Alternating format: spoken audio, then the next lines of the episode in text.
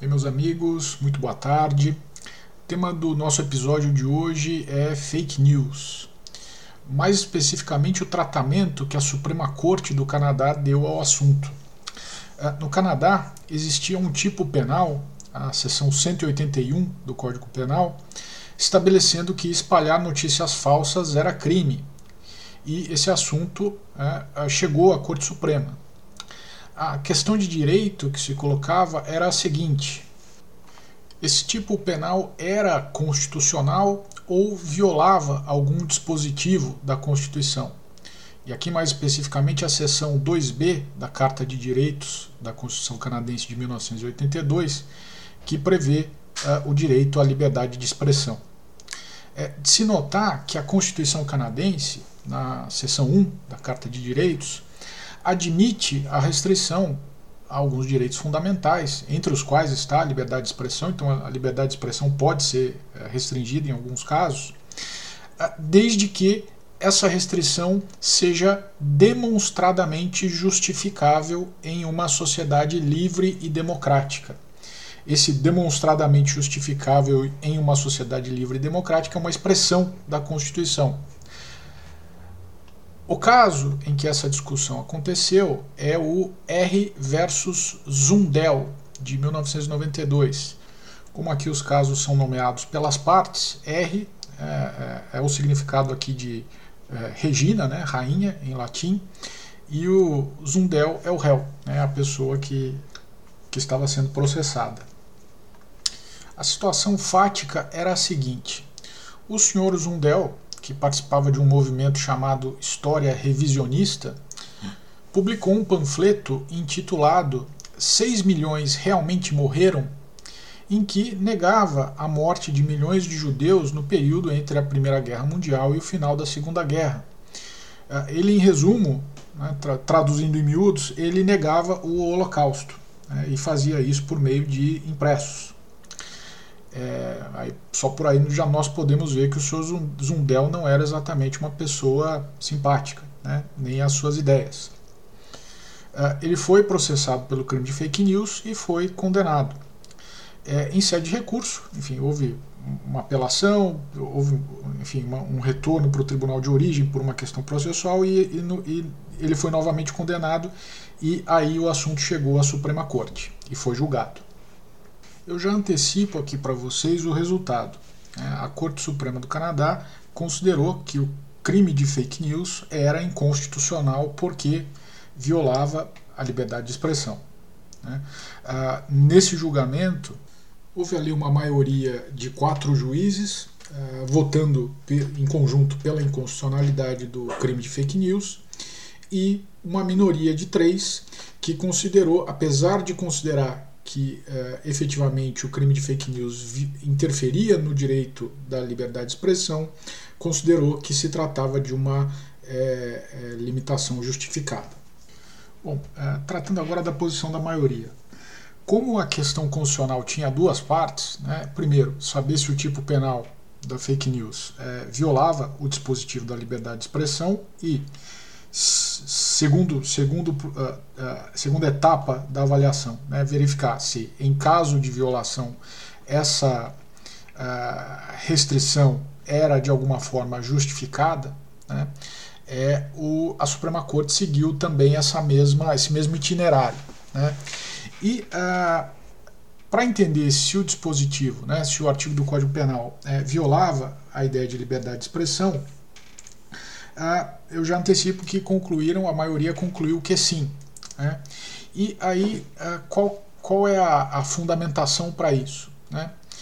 Primeiro, eles reconheceram que na, na história dos julgamentos da Suprema Corte, eles têm entendido que a ideia de expressão é altamente genérica, né, é ampla. Né? Então, basicamente, tudo, todo tipo de conduta humana que for passível de significado está coberto pela liberdade de expressão. Né?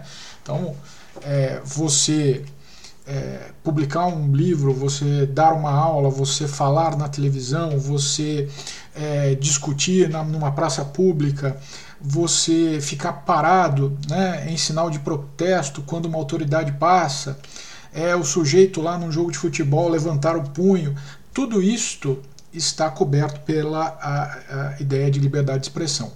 As únicas condutas humanas que de antemão não estão cobertas na liberdade de expressão são aquelas condutas que, mesmo carregando um significado, são violentas. Né? Então, vamos lá. É, eu não gosto de um banqueiro né? ou de um banco e eu vou lá no banco né, para expressar essa minha, esse meu posicionamento e boto fogo no banco ou sequestro e mato um banqueiro. Né? É claro que aí a minha conduta, né, por mais que ela tenha em si um, um significado político, ela se utilizou de, de, ela se materializou de forma violenta. E nessa situação, ela não está coberta pela liberdade de expressão. Né? Quando a gente fala de alguém que publique as suas ideias, né, que publique num panfleto, por mais que, como no caso do réu, é, seja algo até repelente, né, é, é nós temos que convir que não é uma manifestação violenta. Né? E, e, veja, mesmo que alguém diga, por exemplo, que ela odeia um sujeito e que ela é, é, gostaria de vê-lo morto, né? como no Brasil, vez ou outra, aí se tem falado, por exemplo, com relação ao presidente, né? gente reclamando que a facada não foi bem dada, né? ou gente jogando futebol com uma cabeça né, decapitada do presidente, ou enfim, tantos outros exemplos. Né? Mesmo esse tipo de conduta, por mais que ela tenha um conteúdo violento, ela não é violenta em si. Né? Então, nessas circunstâncias, né, segundo esse posicionamento da, da maioria no julgamento, ela estaria coberta, em tese, pela liberdade de expressão. Então, a primeira parte do teste é, é o, o, o, o, dispositivo né, do, do, do Código Penal que estabelece o crime de fake news, né, ele é, causa um impacto na liberdade de expressão?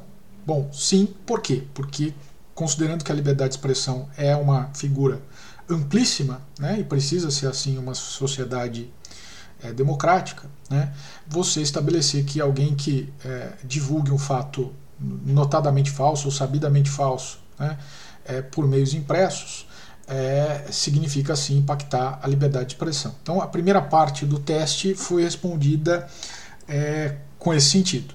Né? Agora nós vamos para a segunda. Bom, se impacta na liberdade de expressão, se a conduta que o tipo penal é, a, a, a, cobre, né, de alguma forma interfere na liberdade de expressão, nós precisamos saber se a liberdade de expressão é, é, se esse tipo de restrição é justificável. Né? E aí nós saímos da seção 2, que é onde está a liberdade de expressão, para a seção 1, um, que diz que certos direitos não são absolutos e que podem ser restringidos conforme a situação, é, é de acordo com o requisito lá colocado. Né? Então a, a maioria foi para essa segunda parte do teste. E para fazer essa verificação, existe um o que, o que aqui no Canadá se chama de teste de Oaks. Oaks foi um caso em que se decidiu sobre é, qual seria, vamos dizer, o teste para você é, verificar se uma conduta, é, se um direito individual pode ser restringido ou não. Né? Lembremos que a seção 1 da carta fala em que a fala que a restrição deve ser demonstradamente justificável em uma sociedade livre e democrática. Esse é, o, vamos dizer, o, a, a nota de corte para você saber se, se um direito é, fundamental coberto pela Carta de Direitos pode ser restrito ou não. É, bom, no teste de Oaks você precisa verificar algumas coisas. Né? São dois uh, uh, subtestes né, que estão uh, concatenados. Primeiro, o governo, né, que promulgou a lei, que, que, que, que, aprovou o dispositivo do Código Penal ou de qualquer outra lei que restringe um direito individual, aquele que praticou o ato, né, aquela autoridade que praticou o ato, deve demonstrar que a lei, né, ou o ato em questão, tem um objetivo urgente e substancial. Né? A lei tem que ser importante e necessária. Né? Então, essa é a primeira parte do teste. E, de certa forma, né, você consegue argumentar com base no interesse público para justificar a maioria das medidas do Estado. Né? Então, é, essa é a primeira parte do teste. Eles entenderam que nessa parte do teste já não passava, por algumas particularidades. primeiro argumento é óbvio, né? tanto no Canadá quanto aqui, quanto em qualquer lugar do mundo. Né? É o critério da falsidade e da verdade, né? ou, enfim, veracidade de uma informação é altamente problemático. Né? Então, é, é, é, para que você tenha a possibilidade de aplicar um crime de fake news, você primeiro tem que estabelecer é, quem é o dono da verdade. E isso, ainda mais numa sociedade livre, democrática, é, em que todas as visões né, políticas e, e, e, visões de mundo são admissíveis, né, é, é muito difícil você estabelecer aquilo que é verdade ou não. Né? Então, é, é, vamos dizer, é um primeiro problema epistemológico né? e que é, é, não interessa, no fim das contas, ao Estado resolver, né? pelo menos não numa sociedade livre e democrática. É, não cabe ao Estado é, decidir é, quem fala a verdade e quem não fala. E muito mais ainda, não cabe punir aquele que o Estado decidiu que fala mentira. É um enorme problema. Bom, mas é, quanto ao objetivo especificamente do, do tipo penal, a, a, Corte Suprema diz o seguinte: olha, o parlamento não ah, demonstrou é, qual é a finalidade é, de interesse público dessa norma. É, e diz mais, diz o seguinte, olha, é, alegar né, que com a norma se está protegendo o público, se está protegendo a população, né, é algo muito genérico. E virtualmente qualquer legislação poderia ser é, justificada é, sob essa alegação. Então é, não aceitou né, essa ideia, vamos dizer, mais genérica. E recorrendo à ideia, à, à história legislativa, a Corte Suprema concluiu que eh, o tipo penal, né, existe na história do direito inglês e acabou sendo transplantado para o Canadá, é, com o objetivo de proteger os nobres do reino é, contra afirmações caluniosas né, do povo. E era essa a sua finalidade. Ora, quando nós temos uma sociedade em que todos são iguais, né, a, a por mais que o Canadá seja uma monarquia, mas não tem uma nobreza. Não há diferença formal entre as pessoas da população. Então, é, é, não faz sentido é, esse tipo de justificativa.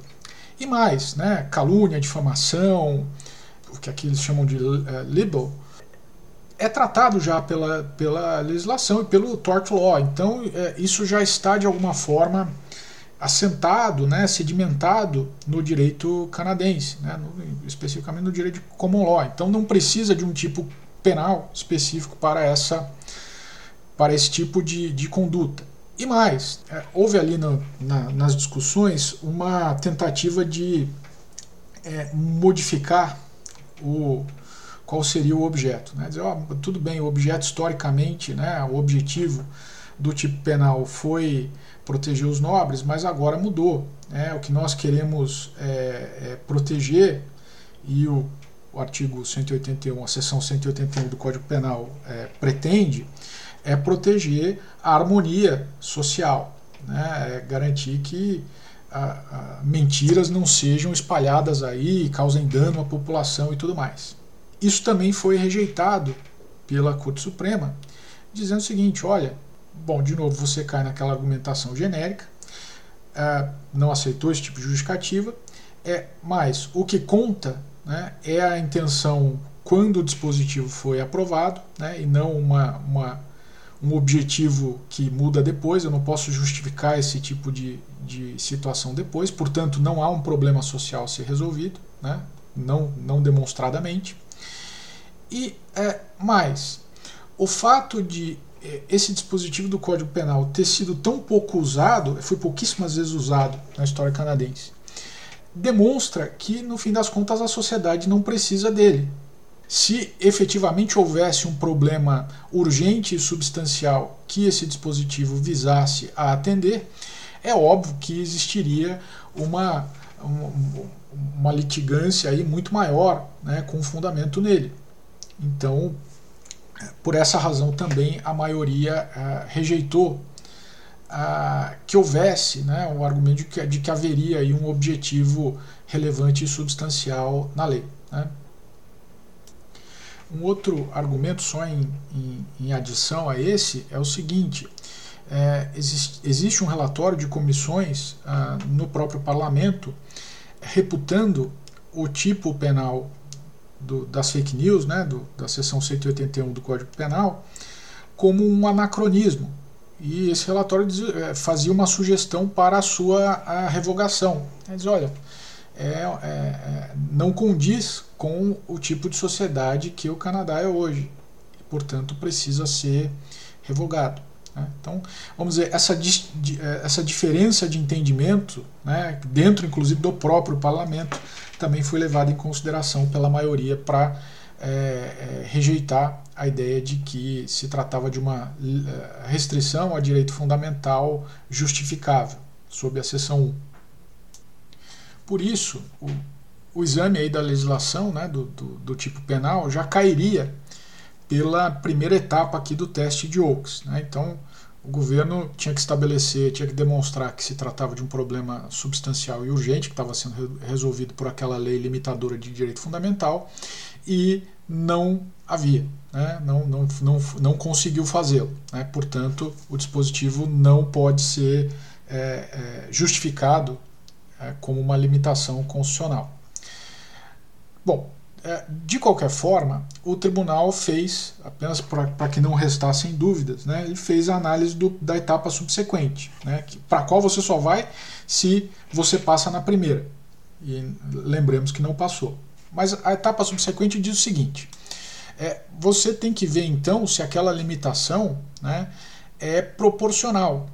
E essa, essa análise aí desse teste de proporcionalidade tem que ser é, comporta três subtestes. Primeiro, o governo deve estabelecer que a disposição de uma lei que limita um direito da carta está racionalmente conectada ao propósito da lei. Então eu tenho o problema e a medida tem que ser suficiente e necessária para resolver o problema.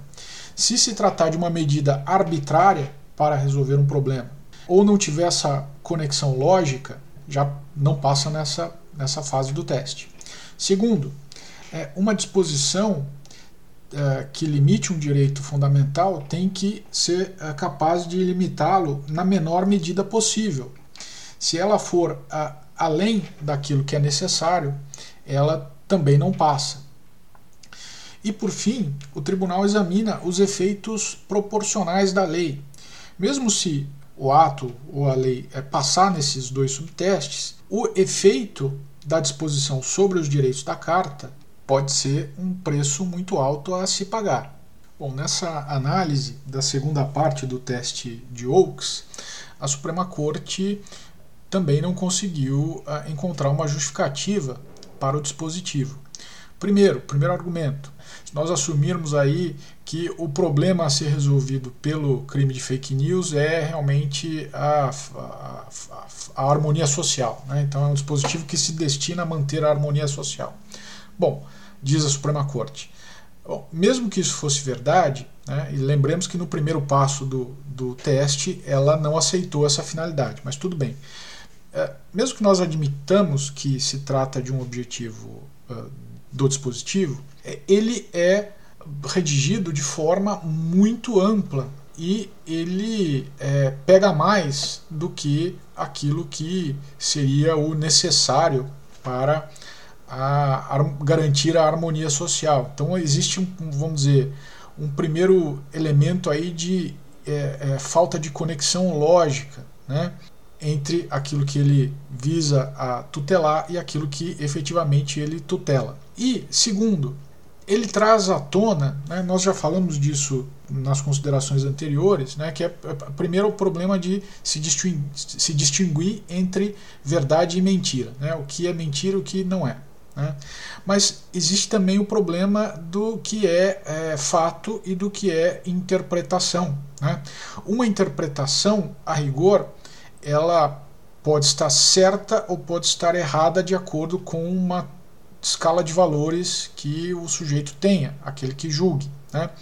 É, o critério de verdade e falsidade, a rigor, é, se aplica a fatos. Né?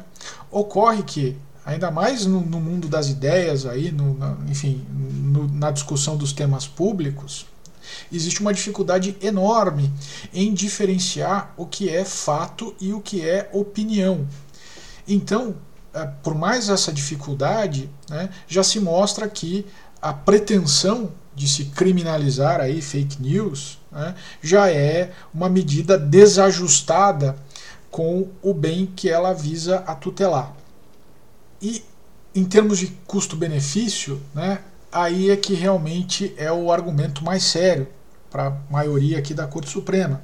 Porque ela diz o seguinte: olha, é, a liberdade de expressão é, sobretudo, um instrumento da minoria. Né? É um instrumento para aquele que é, discorda poder expressar suas opiniões. E desde que ele o faça de forma é, não violenta, né, ele pode exprimir as posições, opiniões e, inclusive, mentiras é, que ele achar é, necessárias, né, que lhe convierem. Né? É, por quê? Porque se houver uma proibição, uma criminalização da coisa, é o que vai acontecer, e, e essa, vamos dizer, análise de resultado, análise consequencialista da, de um crime de, de fake news, o que vai acontecer é simplesmente o calar das minorias. Vai haver, né, e nós não precisamos ir muito longe, no Brasil já tem havido, né, vai haver a instauração de um regime de medo, em que aquele né, que não compõe a maioria vai se sentir inibido de se expressar.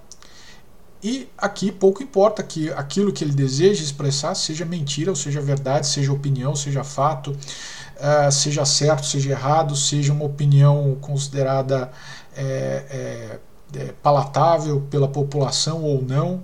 Né? Então, esse é um enorme problema. E é, enfim, o dispositivo que, pelo menos na superfície, se destina a garantir a harmonia social, é, provocaria, né, em verdade, uma desarmonia social, ou pelo menos o sufocamento aí das opiniões minoritárias. Por último, há ainda um outro argumento. Quando você criminaliza uma conduta, eh, possibilitando que os, o réu condenado seja submetido inclusive à prisão, você eh, está adotando uma medida que é de alto impacto social. Né? É, enfim, depois da vida, a liberdade é aquilo que você pode, é aquilo de pior que você pode tomar de uma pessoa. E há outras medidas que poderiam, né, em caso de injúria, em caso de difamação, em caso de, de um efeito efetivamente decorrente do discurso, né, ser adotadas. Né, multa, indenização, é, como se dá efetivamente é, no campo dos danos morais. A elevação desse tipo de discussão para a esfera criminal foi considerada é, pela Corte Suprema como uma medida draconiana, né, excessiva. A meu ver, é, esse resultado, né, esse julgamento é, pela Suprema Corte do Canadá é uma manifestação de é, uma corte constitucional séria. É, isso aqui é jurisdição constitucional séria. É, por quê? Porque é, é, a gente nota que os juízes não se ativeram né, a preferências conjunturais, políticas, ao que quer que fosse. E até a própria temática material do, do que estava em discussão, né, que é, era um sujeito ali que discutia uma questão é, odiosa, sem dúvida, mais relacionada a, a, a, um evento mundial, né, a Segunda Guerra, é, é, enfim, contra ela é, todos poderiam ser, né, de direita ou de esquerda. Né, então, a rigor, é, o fato de a matéria não ser diretamente política, né, também ajudou para que houvesse uma decisão é, técnica né, e eminentemente jurídica. Né. E a, a, preferência que a maioria deu, a meu ver de forma absolutamente acertada, foi pela necessidade de se garantir, de se dar o, máximo de eficácia à liberdade de expressão. Né. É, não se brinca, né, se nós formos falar em jurisdição constitucional séria, não se brinca com liberdade de expressão. Por quê? Porque esta é, assim como a ideia de Estado de Direito, a ideia de império da lei, a ideia de justiça, né, é, é, é, um dos pilares é, de uma sociedade é, justa, democrática, de um Estado de Direito que mereça esse nome. Né. Então, é, foi, a meu ver, uma a, a acertada decisão da Suprema Corte canadense. É, e nós, né? o que, que nós temos? O que, que isso nos diz? Né? Tratar sempre de, de direito comparado, de ainda mais de jurisdição constitucional comparada, né? é sempre problemático, né? porque primeiro nós precisamos entender o contexto de cada país, é, depois nós temos que olhar é, os direitos positivos, se são semelhantes, se são diferentes, as tradições e tudo mais. Né? É, e na comparação fria, o que nós temos é, é de fato, é, é, a ideia de que aquilo que se aplica ao Canadá pode muito bem ser aplicado ao Brasil. Né? O mesmo tipo de raciocínio é, é, é, válido sobre, sobre a Constituição canadense e sobre a Constituição brasileira. Mais ainda porque a Constituição brasileira se manifesta muito fortemente, e, e, e a meu ver, mais fortemente até do que a Constituição canadense, é contra qualquer tipo de censura à liberdade de expressão, contra qualquer tipo de limitação à liberdade de expressão. Né? É, nós não temos um artigo é, quinto, né, com uma série de garantias lá. Nós não temos um artigo 220, né, que trata espe especificamente da informação jornalística, né, de imprensa e tudo mais, é, à toa. Né, é, foi um objetivo claro né, dos constituintes de 88, no momento em que nós reconstitucionalizávamos o país e que redemocratizávamos o país, foi uma opção clara daqueles constituintes a ideia de que qualquer tipo de conduta né, é, que represente censura, que represente é, o calar da opinião pública, o calar da liberdade de expressão, é, é são inadmissíveis. Né? Então, é, é, foi sob esses valores que a nossa Constituição, muito mais até do que a canadense, se estabeleceu. E, portanto, a meu ver, né, o mesmo tipo de conclusão, né, se, essa, se esse tipo de questão fosse é, chegasse ao STF, o mesmo tipo de solução deveria se aplicar entre nós. É, o problema é que no Brasil nós temos um cenário, né, para nossa lástima, diferente. Nós temos né, é, uma Suprema Corte que é ela própria o agente da violação à liberdade de expressão. Né? Eu não preciso é, reiterar aí os problemas que todos nós temos vivenciado, né? inquéritos para tratar de fake news, prisão de pessoas, é, é, silenciamento aí de, de redes sociais, né? proibição das pessoas de acessarem redes sociais. E se o sujeito de alguma forma é, burla essa ordem, né? direto ou indiretamente, ele é preso né? É, e mais, né, é, a nossa situação é, é ainda pior do que a canadense, porque tudo isso se tem feito sem a existência de um tipo penal. No Canadá, se se quisesse fazer a prisão de pessoas e tudo mais, existia lá uma lei aprovada pelo parlamento, né, pelos representantes do povo, que dizia que aquela conduta era crime, certo, certo ou errado, constitucional ou inconstitucionalmente, aquilo era, segundo o direito positivo, crime. Né, até que uh, o dispositivo foi declarado inconstitucional pela Suprema Corte. Mas enquanto não houvesse isso, era uma lei válida. E isto no Brasil não ocorre. Nós não temos a lei, nós não temos o tipo penal. Né? E mais, nós temos um dispositivo no artigo 5 que diz que é só crime mediante a sua tipificação em lei. Né? De novo, né, é um cenário de, de, de tamanha inversão aí dos valores, né? que às vezes a gente fica descrente de que a nossa Suprema Corte, quando vier a enfrentar esse assunto, se é que algum dia vai enfrentar, né, porque ela própria é, é um elemento do problema, né, é, é, de que ela vá tomar. Há dúvidas, eu tenho dúvidas, eu sou um pouco pessimista, né, de que a nossa Suprema Corte vá tomar uma decisão correta um bom julgado como esse, né, eu vou deixar o link aqui para quem quiser acessar, ler, enfim, tem no, no Canadá eles, eles, divulgam as versões em, em inglês ou francês, então para quem tiver familiaridade com uma ou com outra língua consegue é, é, acessar esses conteúdos, eu vou deixar disponível. E é, é claro, esse tipo de, de lição né, de uma corte constitucional sem uma carga é, política ou ideológica, né, como é, aconteceu nesse caso, é, pode nos ensinar qual é o caminho certo. Eu me despeço por aqui. É, desejo a vocês um excelente fim de semana. Agradeço de novo a audiência, sempre muito boa do podcast. Essa última semana foi da nossa história aí de três meses a melhor de todas, então volto a agradecer e me coloco, como sempre, à disposição para dúvidas, para comentários, para sugestões. É sempre um prazer interagir com vocês. É, um grande abraço.